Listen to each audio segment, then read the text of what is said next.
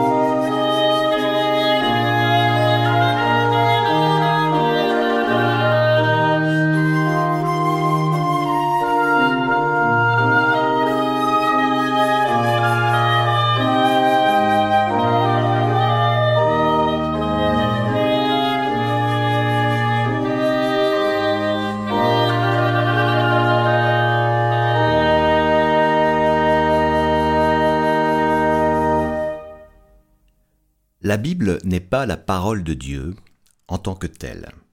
Du moins, pas littéralement. Même s'il m'arrive moi aussi de la qualifier ainsi, parole de Dieu, la Bible est, avant de devenir parole de Dieu, un corpus de textes composés et rédigés par des êtres humains. Paroles humaines, donc, certes, dans un premier temps, mais qui ont vocation à témoigner d'une réalité indicible, imprononçable.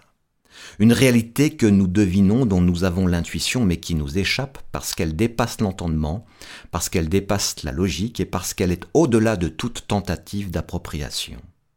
Affirmer, donc, sans nuance, que la Bible est la parole de Dieu reviendrait à réduire cette dernière à des paroles humaines, et les paroles humaines, nous le savons, ne parviendront jamais à dire Dieu.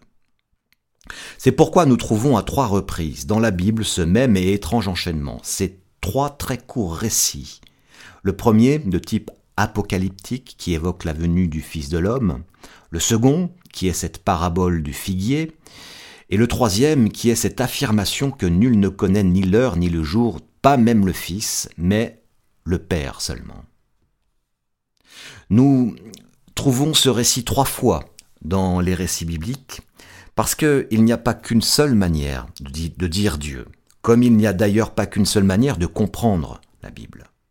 Il s'agira d'ailleurs de ne pas choisir un récit et délaisser les autres, mais bien de tenter de les tenir ensemble avec aussi leurs contradictions. Ces trois récits, donc, nous les trouvons dans trois évangiles, Matthieu, Marc et Luc, plutôt devrais-je dire Marc, Matthieu et Luc, et dans les trois cas, leur séquence y est inchangée. Pourtant, certains mots diffèrent et, et ainsi l'intensité et l'orientation des textes ne sont plus tout à fait les mêmes. Quoi qu'il en soit, nous disposons aujourd'hui de trois interprétations différentes, toutes issues d'une même parole que Jésus a dû à un moment prononcer alors qu'il résidait parmi les hommes. Et au fond, c'est à cette parole-là, cette parole originelle, authentique, vraie parole de Dieu, cette parole perdue, c'est à cette parole-là que nos cœurs et nos oreilles sont pendus, c'est cela que nous cherchons, c'est cette parole-là qui nous fait vivre, qui nous remet debout et qui nous remet en chemin. Cette parole qui est lumière pour nos vies et vient briller dans nos obscurités, qui comprend la vie mais aussi tout ce que pour le moment nous ne pouvons pas comprendre, comme la souffrance et le mal qui nous arrivent. La parole de Jésus-Christ, qui par le don de sa vie, a à jamais anéanti les puissances du mal. C'est cette parole-là qu'en ce premier dimanche de l'Avent, nous nous préparons à accueillir à nouveau. Alors je ne sais pas pour vous, mais la question, les questions abordées et développées ici, que ce soit chez Matthieu, chez Marc ou chez Luc, ne me mettent pas vraiment à l'aise. Tout cela n'annonce pas vraiment la joie de Noël qu'une grande partie de l'humanité se prépare à fêter et dont nous-mêmes ici présents faisons partie. Peut-être que l'envie vous prendra, après cette réflexion, d'aller lire les récits de ce matin, le récit de ce matin, mais dans les évangiles de Luc ou de Marc. Parce que, à côté des paroles de Luc, Matthieu nous donne l'impression de vivre au pays des bisounours. Quoique Matthieu n'est pourtant pas doux non plus. Alors revenons au texte de Matthieu. Les signes de la venue du Fils de l'homme ont effectivement de quoi nous alarmer. D'abord des jours de détresse, puis le soleil qui s'obscurcit, la nuit qui ne donne plus de clarté, les étoiles qui tombent du ciel et, enfin les puissances des cieux ébranlées. Et puis cela ne s'arrête pas là, Matthieu parle de la lamentation des peuples, de la venue glorieuse du Christ qui viendra rassembler ceux qu'il a choisis. Et là, j'en suis sûr, cette thématique du choix, de l'élection, ne peut résonner en chacun de nous que comme une menace moralisatrice et culpabilisante. Faisons-nous partie, nous aussi, de ces élus? Ou en sommes-nous exclus? Et la suite du récit, la parabole du figuier, vient comme un rappel à l'ordre, un appel à demeurer attentif aux signes annonciateurs de la proximité du Fils de l'homme. Pourtant, quelle que soit notre capacité à voir ou à ne pas voir ces signes, Matthieu termine le récit que nous avons lu ce matin en disant que personne ne connaît ni le jour, ni l'heure, ni, ni, les anges, ni le Fils, mais seulement le Père. Et voilà qui nous rassure, puisque au fond tous, même Jésus, sommes logés à la même enseigne. Il faut préciser que nombreux sont ceux qui prétendent connaître le jour et l'heure. Nombreux sont ceux aussi qui, du temps de Jésus ou après lui, ont prophétisé ou annoncé de grands bouleversements annonciateurs d'un chamboulement final. Nombreux sont ceux qui, et nous en faisons partie à certaines de nos heures, tentent en vain de comprendre et simplifier le monde qui nous entoure en instrumentalisant les textes bibliques, prétextant qu'ils sont la parole de Dieu en tant que telle, voire même de rendre Dieu présent plus présent qu'il ne l'est déjà, car au fond ne serait-ce pas le but recherché en temps de crise, expliquer le monde, justifier les événements et rendre Dieu plus présent qu'il ne l'est déjà? Et parce que les mots résistent à le dire positivement, la logique permet de le rendre présent également en évoquant son contraire. En diabolisant le monde, en le polarisant à outrance, certains discours, certaines visions du monde parviennent à dire Dieu à partir de ce qui lui est contraire. C'est ainsi qu'en disant blanc, nous faisons également apparaître la couleur noire et vice-versa. En ce sens, il arrive parfois qu'il soit plus facile de dire Dieu par ce qui lui est contraire qu'en disant ce qu'il est vraiment, puisque il faut bien s'y résoudre. Dire Dieu, nous n'y parviendrons jamais. Et c'est pour nous mettre en garde contre tous ces faux prophètes que Jésus se met à parler ainsi à ses disciples. Aujourd'hui encore, les signes ne manquent pas. Réchauffement climatique, catastrophes naturelles, guerres en tout genre, crise économique, pandémie, autant d'événements qui nous touchent et suscitent en nous diverses réactions, incompréhension, peur, repli sur soi, etc. Des signes qui deviennent pour certains d'excellents prétextes pour annoncer Dieu et la fin des temps. Ce qui en revanche est tout à fait étonnant, c'est que ces signes que nous voyons ou croyons voir en tous les cas pour Matthieu ne sont jamais synonymes de fin des temps. D'ailleurs, Matthieu ne parle pas de fin des temps ici. Il ne parle que de signes qui concernent la venue du Fils de l'homme. C'est un peu différent tout de même. Et quels signes? Le moins qu'on puisse dire, c'est que ces signes ne sont guère, ne sont guère éclairants. En fait, J'irai même plus loin, en guise de signe, qu'avons-nous si ce n'est des anti-signes? Parce qu'à y regarder d'un peu plus près, ici c'est l'obscurité la plus totale. Nous n'y voyons plus rien, le soleil s'obscurcira, la lune ne donnera plus sa clarté, les étoiles tomberont du ciel, nous dit Jésus. Le seul signe qui nous est vraiment donné de voir, c'est le fait que nous ne voyons rien. C'est l'absence totale de lumière. Mais partout autour de nous, nos oreilles et nos yeux sont attirés par des paroles et des images désespérantes de tel ou tel fabricant d'idoles qui cherchent à attirer l'attention sur eux. Il semblerait d'ailleurs que cela soit plus lucratif, tout comme il est plus facile et intéressant pour un prédicateur ou pour nos politiques de conduire une assemblée ou un pays par la peur, tout comme il est plus accrocheur pour les journaux télévisés de pointer la noisseur du monde et de l'humanité que d'en montrer les bons côtés. Voilà 2000 ans que c'est ainsi que chaque époque et chaque génération a son lot de misère, de questionnement, de lutte, de pessimisme, et pourtant, contrairement à la lecture fataliste dans laquelle nous basculons si facilement à la lecture de ces textes écrits il y a 2000 ans, lecture symptomatique d'ailleurs d'une humanité qui cherche un sens à l'existence, il ne s'est toujours rien passé. Nous sommes encore là, à attendre le Fils de l'homme à scruter l'horizon, à espérer encore et toujours. Bien sûr, il ne s'agit pas d'évacuer trop vite les problèmes évoqués plus haut ou de vivre dans le déni et faire comme s'ils n'existaient pas. Les questions de climat, économique, politique, sanitaire sont là, mais en aucun cas elles ne parlent de Dieu ou peuvent devenir des signes de son avènement. Et d'ailleurs, Jésus nous invite à dépasser ces simples constats, à vivre déjà de cette réalité du royaume de Dieu qui est mystérieusement présent au milieu de nous. Ne voyez-vous pas les branches du figuier bourgeonner? Il n'a pas encore de feuilles, mais la récolte promet d'être bonne. Allons, allons-nous nous donner les moyens de récolter ces fruits? C'est là notre responsabilité humaine. Et c'est ainsi que nous participerons bénéfiquement à l'ensemble des questions de société cruciales pour notre époque, sortant ainsi de nos ténèbres aveuglantes pour participer à notre échelle à l'avenir d'un monde de lumière, cette lumière qui, pour les chrétiens, vient avec Jésus-Christ.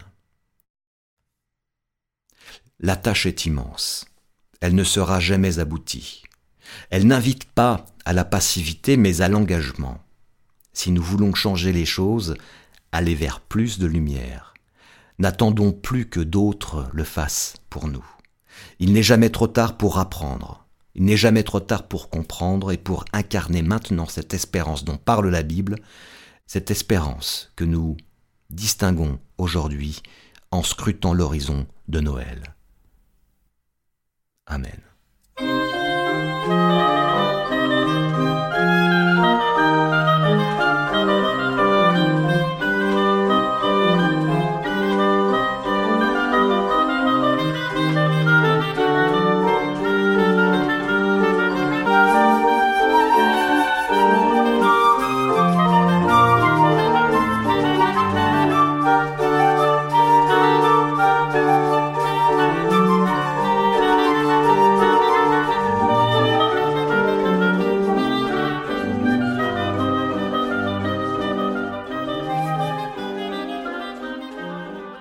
Je sais que beaucoup d'hommes vivent sans espérance, et pourtant je crois que Dieu ne désespère d'aucun d'eux.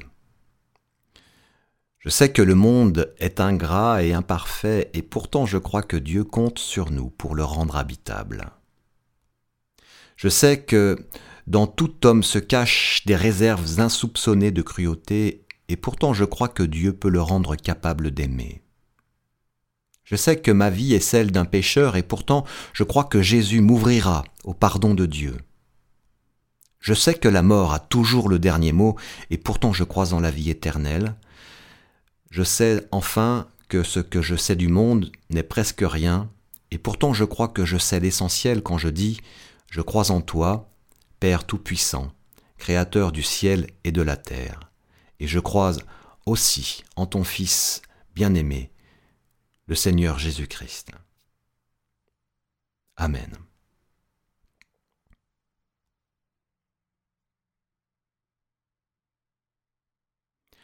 Merci d'être resté jusque-là. Merci pour votre écoute attentive. Merci aux musiciens. J'espère que ces quelques paroles et airs de musique vous auront inspiré et vous porteront ces prochains jours. Et je l'espère. À très bientôt ici ou ailleurs.